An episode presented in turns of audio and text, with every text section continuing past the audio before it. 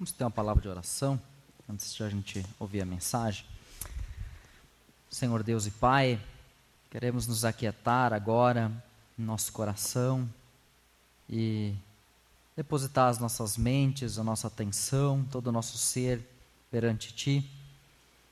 Pedir que Tu dirija, Senhor, esse nosso momento de reflexão para que a gente possa aprender aquilo que Tu queres falar com a gente nessa noite que tu possa nos ensinar, para que a gente possa sair daqui diferente de como nós entramos.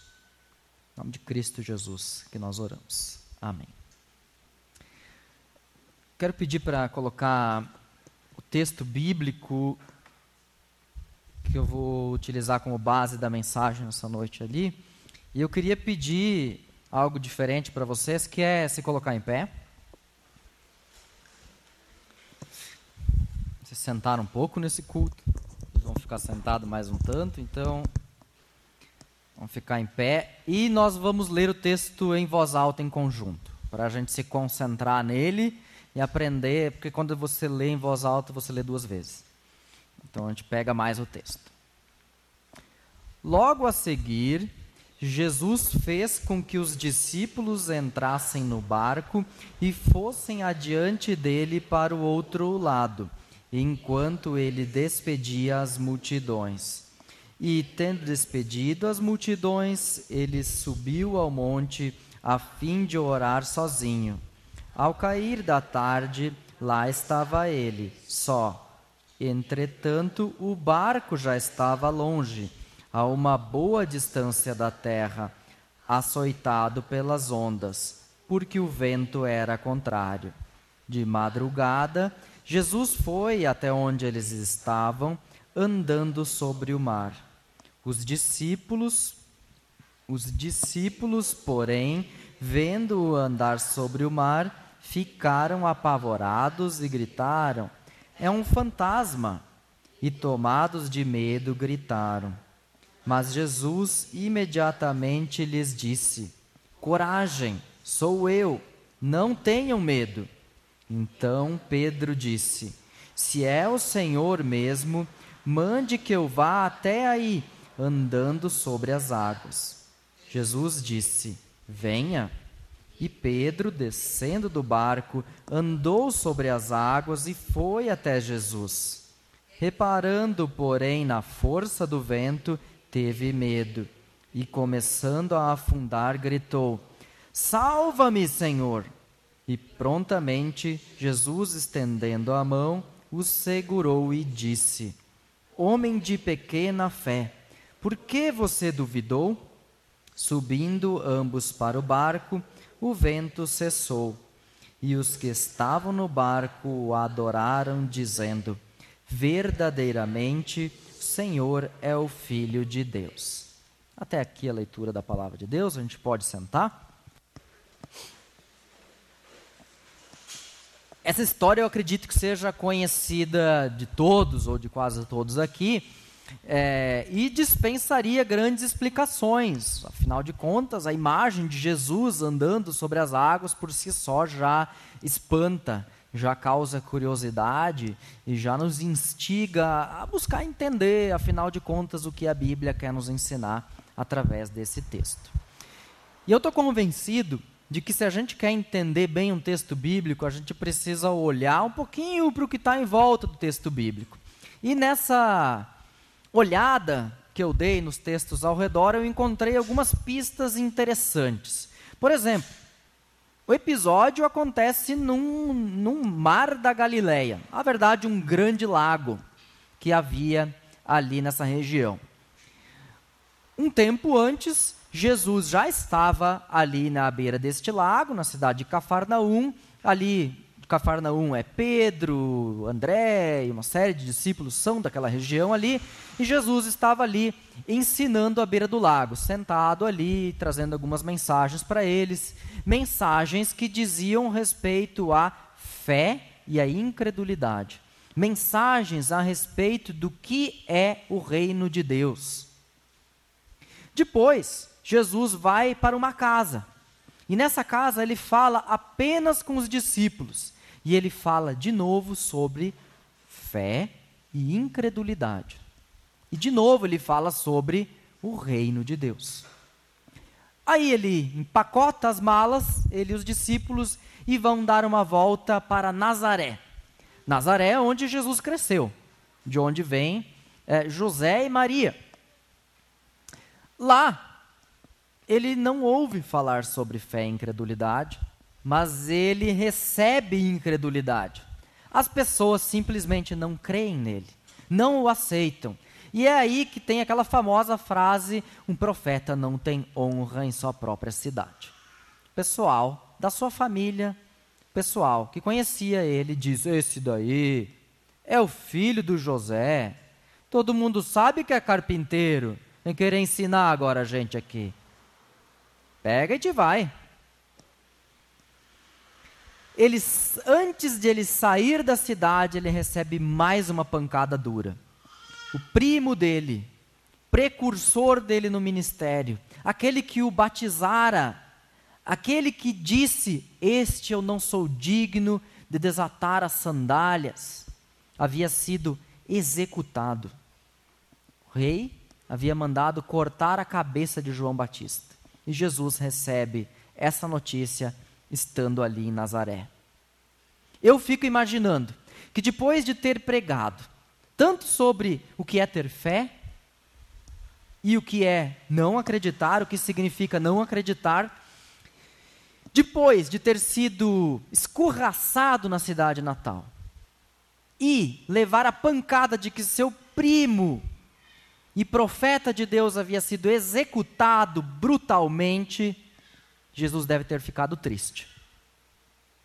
Eu teria ficado. Eu acho que qualquer um de nós teria ficado também. Jesus então procura um lugar a sós. Ele escolhe um monte e ele se dirige a esse monte. Só que no caminho para esse monte, o povo vem atrás. Cinco mil homens, diz o texto bíblico, e eu acredito que mulheres e crianças também vieram junto, se reúnem em torno de Jesus. Jesus prega para eles, e no fim do dia, os discípulos dizem: manda embora esse povo, como é que a gente vai dar de comer? E Jesus milagrosamente alimenta cinco mil homens, mulheres e crianças. Terminada a refeição, as pessoas voltam para suas casas, para os seus vilarejos, e Jesus diz para os discípulos: Pessoal, empacota as coisas, coloca no barco e atravessa para o outro lado.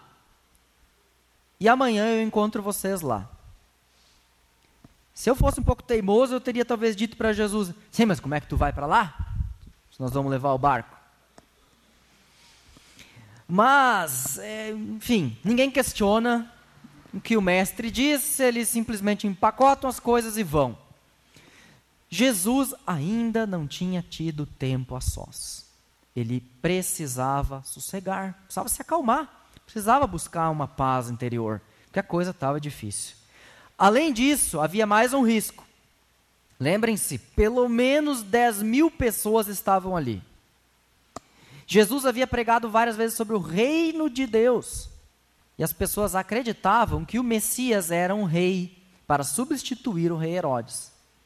Então seria muito fácil que aquela multidão simplesmente dissesse: esse cara sacia a fome do povo. Esse, po, esse cara faz justiça social. Esse cara cura. Esse cara se preocupa com os pobres. Esse cara vem de Deus. Esse cara é o rei. Vamos fazer dele rei, agora, para já. E os discípulos provavelmente diriam: é isso aí, toca pau, vamos fazer. É agora, é agora ou nunca. Jesus sabia do risco. E ele diz: rumas trouxa, todo mundo para casa, eu quero ficar sozinho.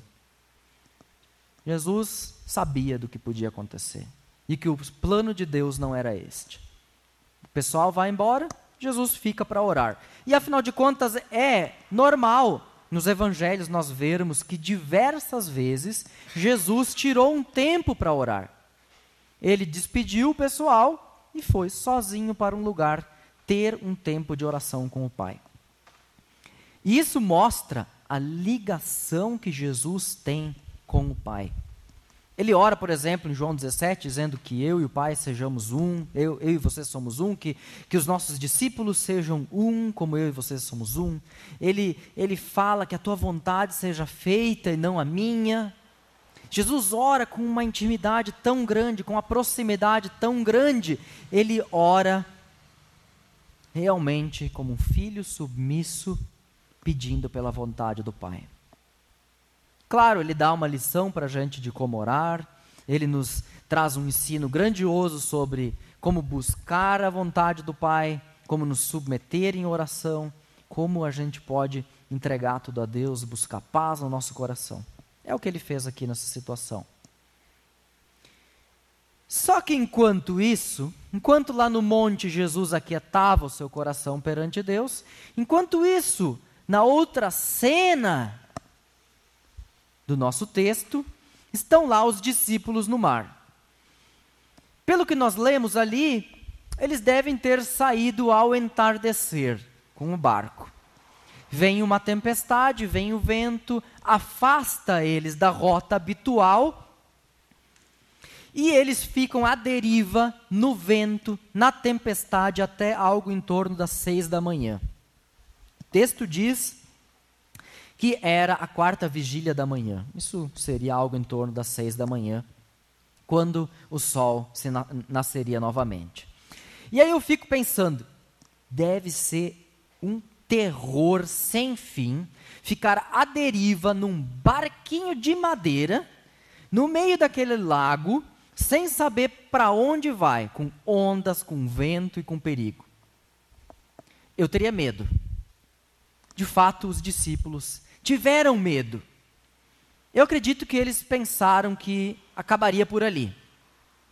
E eu concordo com eles que eu também acharia que acabou, que deu, é o ponto final. Só que só pensar nisso, cara, pensa só numa coisa. Você tinha visto Jesus curar aleijado, expulsar demônio, multiplicar comida e fazer de tudo, e você morre afogado de madrugada? Não é um contrassenso? Tu vê tudo acontecendo, todos os milagres de Jesus, todas as bênçãos e você morre afogado. É tipo morrer na praia, né? Tipo morrer, né? Nadar, nadar e morrer na praia. Para continuar falando de mar aqui. Só que Jesus não fica parado ali, na oração dele, enquanto os discípulos estão lá sofrendo.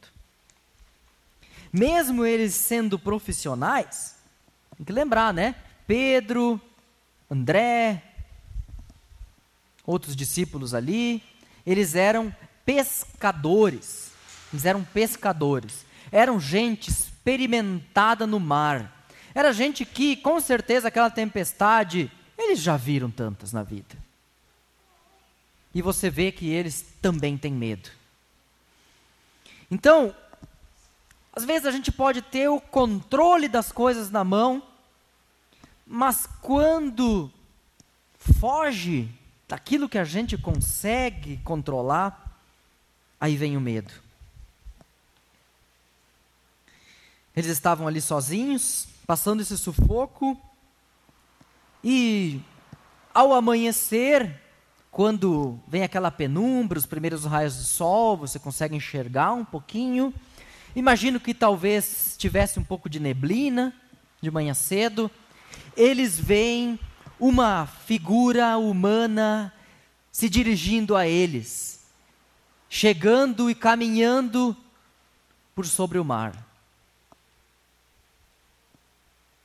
Será que não é óbvio que é Jesus? Será que não é óbvio? É Jesus, ele veio me salvar. Nós não vamos mais morrer aqui à deriva, as ondas não vão alcançar o nosso barco.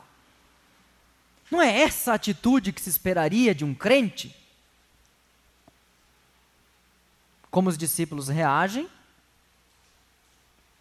Meu Deus, é um fantasma! É o fantasma está vindo me pegar!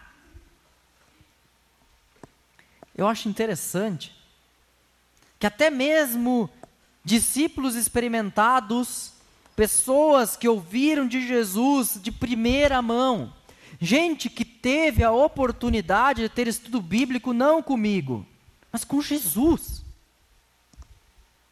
Com Jesus. Eles não lembram do que Jesus ensina. E eles acreditam que o fantasma vai aparecer para eles ali e vai vir pegar eles ou qualquer coisa do tipo. Parece ser mais fácil acreditar em crendices populares do que acreditar naquilo que Jesus disse. E como é fácil essa armadilha ainda hoje, onde a gente, na hora do perigo, se agarra em coisas que não são reais. A gente se agarra em coisas que são ilusões. Aí aperta o financeiro e a gente faz uma fezinha para ver se, quem sabe, a loteria tira a gente da enrascada. Aí a gente fica doente e a gente vai ver se alguma maluquice do doutorzinho, pingado três vezes na orelha, vai resolver os meus problemas. É um exemplo meio crasso, meio bobinho, mas tantas coisas, às vezes a gente se deixa levar por qualquer crendice, por qualquer coisinha. Ou então a gente é um pouco mais esperto, mais ligado. E aí, para a gente se assegurar bem, a gente faz 15 tipos diferentes de seguro. Até seguro do seguro do seguro. Para evitar que qualquer coisa nos aconteça. E se nos acontecer, eu tenho segurança. Eu estou tranquilo, porque eu estou sentado em cima de 15 apólices de seguro. Mas será que é isso que realmente vai trazer segurança? Será que é isso que faz o barco não afundar? Será que é isso que vai te tirar da enrascada? Jesus vem sobre as águas, caminhando, e a gente só enxerga crendice. Falta de fé. Qual é o limite entre, entre ser uma pessoa cristã que realmente deposita sua fé só em Jesus e ter um coração dividido entre Jesus e outras coisas? Qual é esse limite? Entre depositar 100% para Jesus as nossas vidas e dividir a nossa atenção a nossa fidelidade, a nossa segurança com Jesus um pouquinho e com outras coisas um pouquinho. Ou um pocão. Eu acredito que na hora do vamos ver, na hora que a água bate no pescoço, como se diz, na hora que a água bate no pescoço e o medo toma conta da gente, é que essa resposta vem. Porque o medo nos faz desviar a atenção do Senhor. É por causa do medo que tudo isso acontece. Os discípulos, por medo, não confiaram e não lembraram que poderia ter sido Jesus. Não é à toa que o apóstolo João escreve em 1 João 4,18 que o verdadeiro amor lança fora o medo. No amor não existe medo, antes o perfeito amor lança fora o medo. Lança fora o medo. Se a gente se sabe amado por Deus, se a gente sabe que Ele cuida de nós, nós podemos descansar, nós podemos ter segurança em Jesus e não precisamos mais ter medo que Ele vai nos abandonar na hora do apuro. Só que ao contrário, quando nós temos medo, a gente não consegue entregar. A gente não consegue confiar. A gente não consegue ter fé. Porque o medo nos bloqueia. Jesus, porém, não deixa os discípulos morrendo de medo. Ele não os abandona ao medo. Ele chega e diz: tenham coragem, tenham coragem, sou eu, não tenham medo. Eu poderia falar sobre medo essa pregação, porque a Bíblia tem tantas palavras, tantas vezes eles falam, falam tenha coragem, não tenha medo, tenha coragem, não tenha medo, tenha coragem, não tenha medo. Antigo Testamento, Novo Testamento. E Jesus repete mais uma vez: Tenham coragem, sou eu. Não tenham medo. E se vocês lembrarem, o livro de João, sete, oito, oito vezes, Jesus diz: Eu sou. Eu sou o caminho, a verdade, a vida, eu sou a porta, eu sou a videira verdadeira, eu sou o bom pastor, por aí vai. No Antigo Testamento, Deus se apresenta dizendo: Eu sou o que sou. Eu sou aquele que é, aquele que era, aquele que sempre será. E Jesus diz: Eu sou. Eu acredito que um hebreu, um judeu daquela época, versado nas Escrituras, crente em Jesus, sabendo quem Ele é, ao ouvir isso se aquietaria dizendo: Meu Deus está chegando, tudo está tranquilo, agora eu posso confiar. Meu Deus está chegando, o grande eu sou chegou agora e tudo vai ficar tranquilo. Mas como reage Pedro? Como talvez nós reagiríamos? Se tu é quem diz que tu é, mostra. Vai que é mesmo um fantasma. Vai que é um fantasma. Se tu é quem diz que é, mostra aí para mim. Se tu é Jesus, eu, eusão aqui, Pedrão, vou caminhar sobre as águas. Grande a fé do Pedro, né? Ou grande incredulidade. Aí é que se decide a coisa. Jesus diz: tá bom, chega aí, dá um pulo e vem. E aí Pedro, imagina, estufa o peito e diz: que é para ir, eu vou. E vem, e vem, e vem, e vem. Só que a primeira brisa que passa, ele pensa: é, a lei da física é que eu afunde. É, as coisas não funcionam assim no mundo real. A gente afunda. E o que acontece com Pedro? Afunda. E por que ele afunda? Porque o medo não permite que ele confie 100% em Jesus. O medo não permite que ele entregue a Jesus. O medo não permite que ele ouça a palavra de Jesus como verdade e aceite-a como verdade. Por isso ele afunda. Jesus faz o quê? Vai-te embora que eu não quero cara assim meia boca. Não. Não é assim que ele trata a gente. Jesus estende a mão e resgata Pedro quando Pedro clama: Senhor, socorro, eu estou afundando. Pedro clama: Socorro, Senhor. E o Senhor prontamente estende a mão levanta ele, os dois se encaminham para dentro do barco, e ao chegar no barco, os demais onze que lá estão exclamam: Tu és verdadeiramente o Filho de Deus. Tu és verdadeiramente o Filho de Deus. A experiência de Pedro com Jesus na água é suficientemente forte para mostrar aos demais discípulos no barco que aquele que anda sobre as águas tem tudo em suas mãos, que o reino é dele, que o poder é dele, que a glória é dele, que as leis da natureza são dele, que a física é dele, que tudo é por ele para Ele.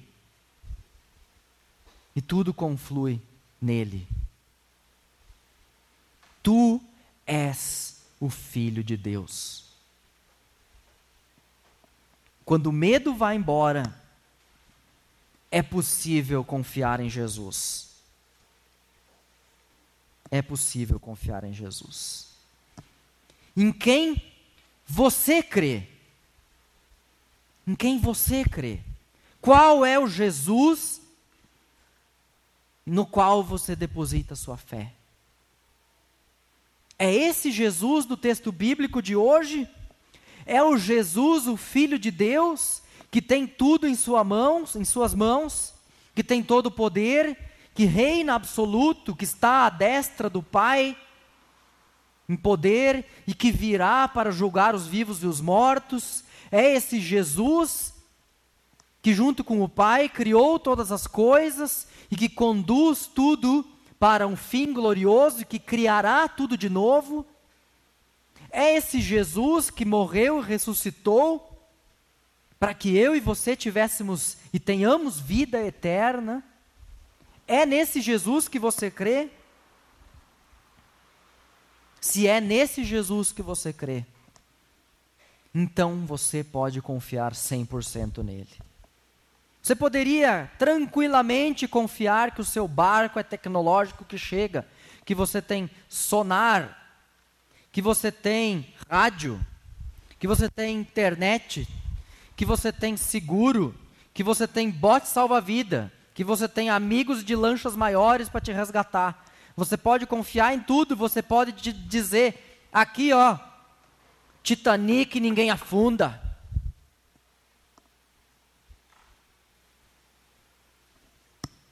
No fim último de todas as coisas. Talvez a tecnologia pode te ajudar. Seguro pode fazer com que você não tenha tantas perdas financeiras. Talvez até a loteria te traga alguns trocados aí. Só que quem pode te salvar aqui, agora, na eternidade e vai estar contigo sempre Doa o que doer, aconteça o que acontecer, só Jesus. Só Ele vai estar contigo todo o tempo, sempre. Só Ele é o Rei e Senhor. Crer em Jesus significa depositar tudo aos pés dele. Considerar tudo que nós temos como ninharia e entregar tudo diante dele. Confiar somente nele. Não importa o que isso signifique para nós. Não importa que consequências isso trará para nós. Depositar a nossa fé, mesmo que o que aconteça com nós não seja exatamente aquilo que nós esperaríamos. E esse é o grande desafio para nós que a gente possa deixar tudo aos pés de Jesus, confiar nele, na sua ação. Não importa o que ele decidir, que a gente tenha certeza que será o melhor para todos nós. Amém.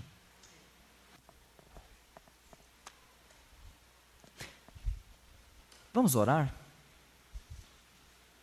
Senhor Deus, Tu conheces todas as coisas, e tu sabes também o que se passa em nossas vidas. Tu sabes do que nós temos medo. Tu sabes do que, onde estão as nossas fraquezas, onde nós temos dificuldades, dúvidas, onde a nossa fé titubeia.